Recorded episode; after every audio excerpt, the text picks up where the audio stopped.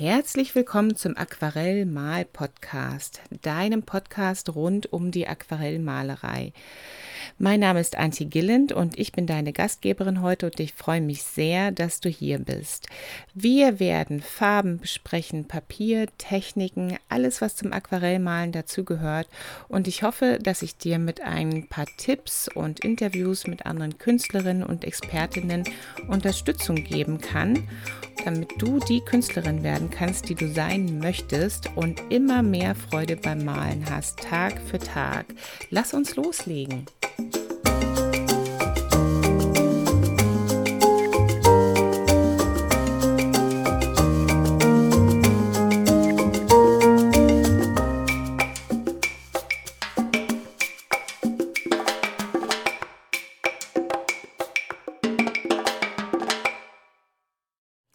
Hallo, ich bin wieder da.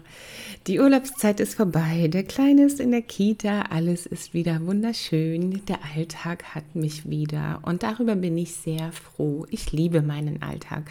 Ich mag mein Leben so, wie es ist. Das habe ich mir auch direkt so aufgebaut, damit ich mir das jeden Tag sagen kann, dass ich das jeden Tag wieder feststellen kann, dass ich mein Leben mag. Und deswegen bin ich froh, dass ich jetzt wieder im Alltag bin. Ja, der Podcast hat ja ein wenig pausiert oder war ein bisschen unregelmäßig in der Urlaubszeit. Das war bestimmt für dich auch okay, denn du hattest ja wahrscheinlich auch Urlaub. Und jetzt, wo das alles vorbei ist, möchte ich kurz mal drüber reflektieren, wie das eigentlich so ist mit dem Urlaub für mich oder für Kreative, Urlaub mit Kindern. Da sind mir einige Sachen in den Sinn gekommen, über die ich dann nachgedacht habe und vielleicht ist das für dich ja auch ganz interessant. Also, ich habe ja ein kleines Kind, der wird jetzt bald vier, der Kleine. Und wir haben dieses Jahr drei Wochen Kita-Schließzeit gehabt. Drei Wochen sind echt ganz schön viel. Nun hatte mein Mann in der Zeit dann auch Schulferien, das äh, war von daher jetzt nicht so schlimm und ähm, wir hatten uns dann gedacht, äh, lieber wegfahren. Lieber wegfahren, denn zu Hause bleiben äh, äh, mit dem Kleinen ist maximal anstrengend, denn dann rutscht man ja so in den Alltag rein und das geht ja nicht, weil man keine Kinderbetreuung hat. Also fahren wir weg und nutzen die Gelegenheit auch endlich mal unsere Familienmitglieder wiederzusehen, weil wir uns ja alle in den letzten Monaten ein bisschen weniger gesehen haben. Und wir sind zu meinen Eltern in den Garten gefahren. Die haben ein sehr, sehr großes Gartengrundstück mit ähm, zwei Häuschen drauf und da können wir immer komfortabel unterkommen. Ja, und ich weiß nicht, wie das bei dir so ist, ob du jetzt in dem Moment sofort denkst, uh, Urlaub bei den Eltern, das ist aber heikel. Also ich habe mir sofort gedacht, ja, da müssen wir jetzt uns im Vorfeld Gedanken machen, damit eine Woche mit den Eltern gut geht.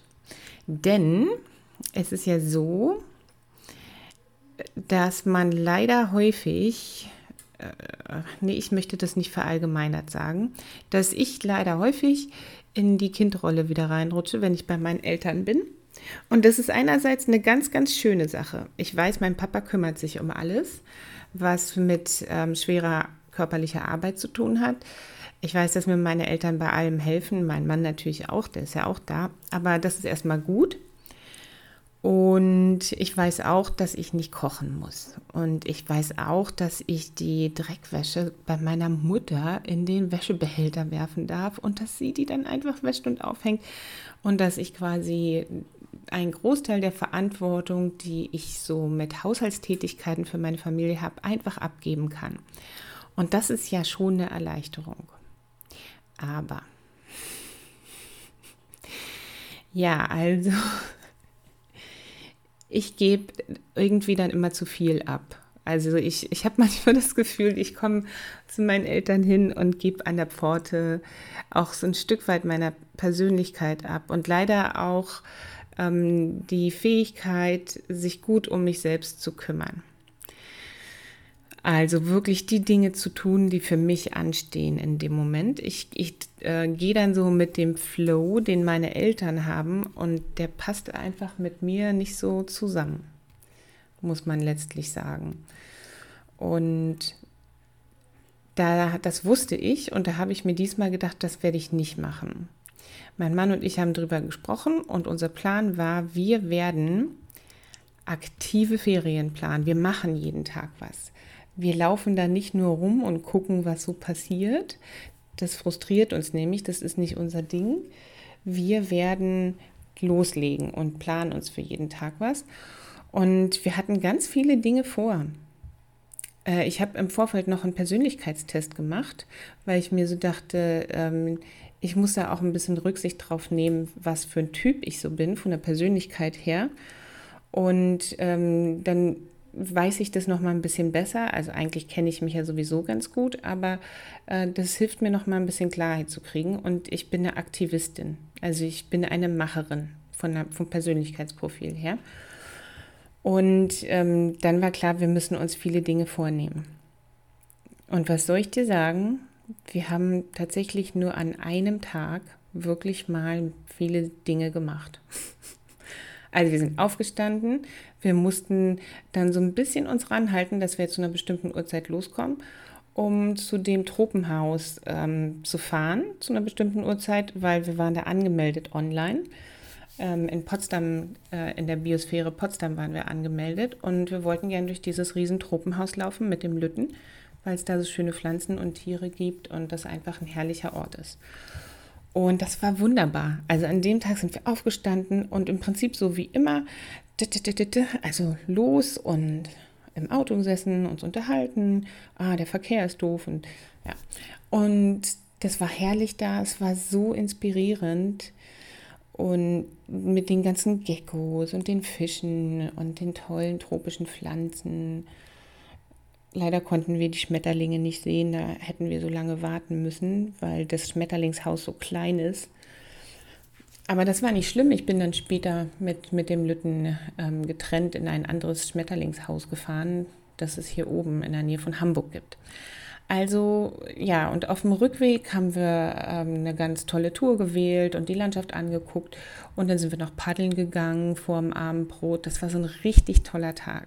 Und das war der einzige Tag voll Aktivität. Und die anderen Tage sind wir dann wieder so rumgedriftet.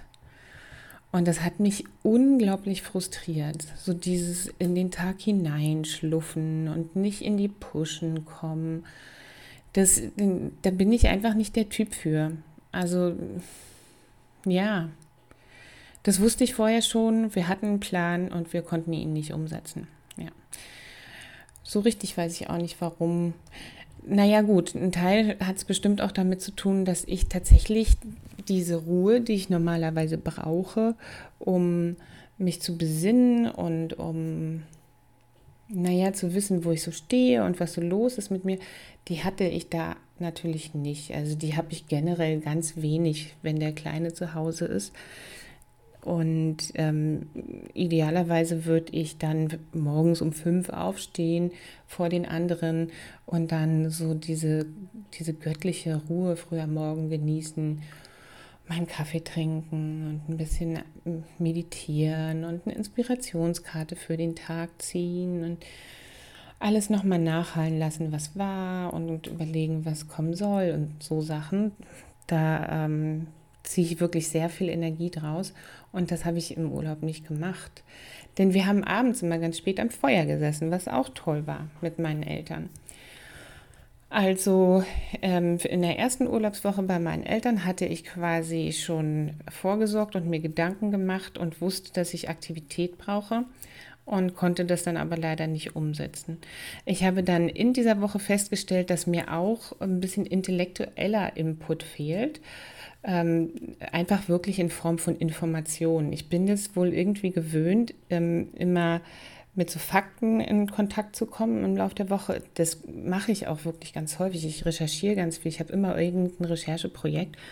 Und das ist im Urlaub dann auch weggefallen. Und dann bin ich so, so dumpf geworden. Also ich brauche das irgendwie, ich genieße das wirklich. Und dann habe ich mich am letzten Tag noch mal abgeseilt und bin in ein Museum gefahren. Einfach um nochmal ganz strukturiert in, in so eine Wissensumwelt zu kommen. Das war in dem Fall jetzt nicht das perfekte Museum für mich. Es war das Archäologische Landesmuseum Brandenburg und das ist echt toll für Leute, die sich für Archäologie interessieren, vermute ich mal. Aber dazu gehöre ich eigentlich nicht. Aber trotzdem, das hat ähm, irgendwie diese, diese Stelle dann gefüllt. Ähm, denn seien wir mal ehrlich, also Urlaub ist ja nicht automatisch so der, der Glücksbringer. Für mich ist es so, ich habe ja gesagt, ich mag meinen Alltag, ähm, ich, ich mag auch die Zeit mit der Familie total, aber ich finde es ziemlich schwer, all das, was ich für mich gern brauche, über einen längeren Zeitraum wie drei Wochen mit intensiver Familienzeit unter einen Hut zu bringen. Und ähm, deswegen ist für mich Urlaub auch eine Herausforderung. In der zweiten Urlaubswoche waren wir dann in Lüneburg gewesen und ich habe auch ein bisschen gearbeitet. Ähm, das war das war auch eine ganz stressige Woche. Ähm, wie, wir hatten am Anfang ja überlegt, auf gar keinen Fall zu Hause zu bleiben, sonst, sonst wird es chaotisch und es ist äh, chaotisch gewesen. Aber in der letzten Urlaubswoche waren wir dann wieder weg, haben meinen besten Freund in Wuppertal besucht. Der hat ein sehr großes Haus und wir hatten dort zwei Zimmer für uns. Und das war sehr, sehr schön. Und mein Freund und seine Frau ähm, sind beide so Leute, die sehr, sehr viel erzählen. Also man kann sich mit ihnen auch gut unterhalten, aber es ist so ein bisschen einseitig. Also beide reden sehr viel, das wissen sie auch. Deswegen kann man das auch so sagen. Ähm, und das weiß ich auch. Ich kenne ihn ja sehr gut. Ich, ähm, das ist mein bester Freund. Ich habe ihn einfach super gern, super gern, aber ich weiß auch, jetzt musste ganz, ganz viel zuhören. Und ähm, das ist auch nicht so, so gut für mich. Da ziehe ich nicht so viel Energie raus. Also mein Freund erzählt auch nicht nur Dinge, die ich interessant finde sondern einfach so Sachen, die ihm so in, in den Kopf kommen. Er ist äh, Historiker im Wesentlichen und dann gibt es halt unglaublich viele historische Fakten so. Und da habe ich dann auch überlegt, wie kann ich denn in dieser Situation ähm, also freundlich bleiben und den Leuten auch noch was geben, aber mich auch um mich selbst kümmern. Und das war tagsüber stellenweise ein bisschen schwer. Also wenn wir zusammen durch die Gegend gelaufen sind, dann, ähm, wir waren ja dann vier Erwachsene und der Kleine, dann äh, läuft man ja immer mal mit jemand anderem so. Und das hat sich dann ganz gut ähm, verteilt und war ganz, ganz locker. Ähm, aber am Abend zum Beispiel, wenn dann alle so zusammensitzen und dann wird so geredet und ja, da war ich dann immer schon so ein bisschen erschöpft. Und da habe ich einen guten Weg gefunden für mich aufzutanken. Und zwar leider erst ganz spät am Tag, aber nichtsdestotrotz besser als nichts. Also der Kleine ist dann so zwischen sieben und acht immer ins Bett gegangen. Der ist jeden Tag super gut mitgelaufen. Der hat das alles ganz toll gemacht und wir haben so schöne Sachen gesehen und auch viele super schöne Momente erlebt. Und dann war der natürlich stehend K.O. nach dem Abendbrot und ist dann zack ins Bett umgekippt. Das lief immer richtig gut. Und ich habe ihn dann immer gern ins Bett gebracht und bin im Raum daneben sitzen geblieben an so einem kleinen Tisch weil er häufig nochmal aufsteht und rauskommt und dann ist es ja auch eine neue Umgebung und so. Und dann dachte ich, ich bleibe lieber nochmal da und sage dann ein strenges oder liebes Wort zu ihm, je nachdem. Und dann weiß er, dass er nicht alleine ist. Und an fast jedem Abend habe ich bis zu einer Stunde da oben gesessen. Und es war herrlich ruhig. Es war so ruhig, dass ich den einen Abend dachte, oh, jetzt mache ich hier das Fenster auf, dann höre ich die Vögel zwitschern. Und das war einfach herrlich. Also ich habe die Ruhe genossen, ich habe ein bisschen auf Insta geguckt, ich habe mit Freunden gewhatsappt. Also ich habe einfach meine Sachen mal eine Stunde gemacht. Dann habe ich auch in der Stunde vielleicht ein Telefongespräch angebahnt für kurz danach. Ich habe zweimal mit Freundinnen telefoniert in dem Urlaub. Fand ich auch super. Also ich hatte dann quasi eine Stunde für mich alleine oben. Bin ich wieder runtergegangen. Da saßen dann alle und haben nack, nack, nack, nack, nack und haben gequatscht. Und ich habe dann mein eigenes tolles Gespräch gehabt. Das hat mir auch gut getan. Und an den meisten Abenden war das aber so, dass ich dann runterkam und mein Mann und mein Freund, mein Freund ist Pastor und mein Mann ist Theologe, saßen auf dem Sofa und waren tief verwickelt in theologischen Erörterungen verschiedenster Art.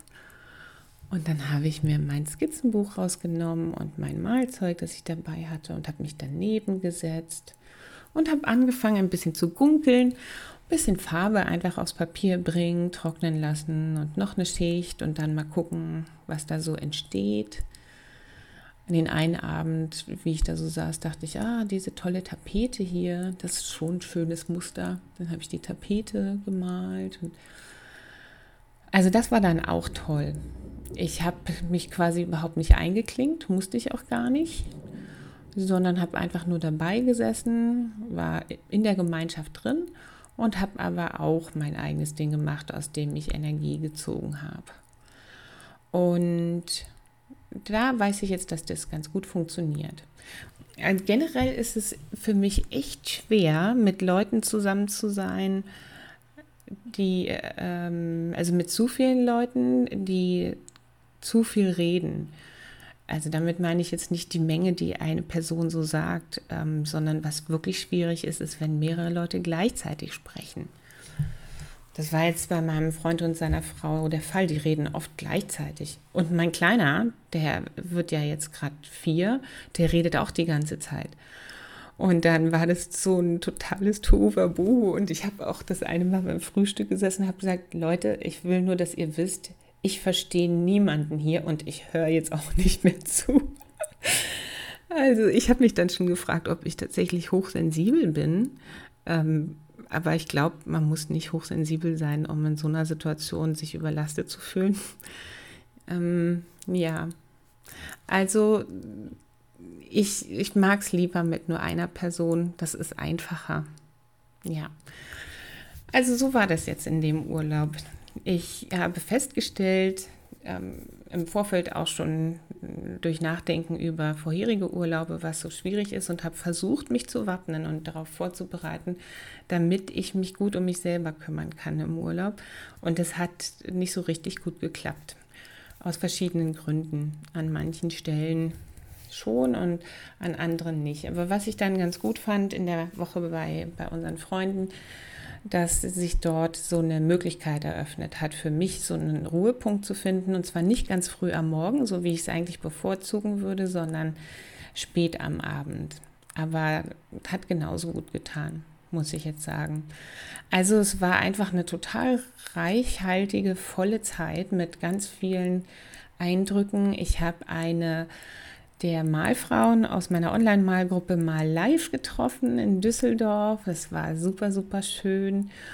Und ja, habe einfach sehr viel Inspirierendes gesehen und ich hatte bislang noch keine Möglichkeit, an diesen Inspirationspool, der sich in mir drin angereichert hat, ähm, ranzugehen. Also ich habe wirklich das Gefühl, ich bin bis zum Überlaufen voll mit, mit so vielen schönen Eindrücken. Seien es nun die wunderbaren Seerosen im Optikpark in Rathenow, so schöne Seerosen und so viele verschiedene. Oder die Schmetterlinge im Schmetterlingspark in der Nähe von Buchholz. Oder auch die ganzen tropischen Pflanzen, die, ähm, ich habe so viele Fotos von tollen Pflanzen auch gemacht. Ähm, die Fotos mache ich ja immer, damit ich mich erinnere, wie es so war und dass ich da wieder rankomme an die Inspiration.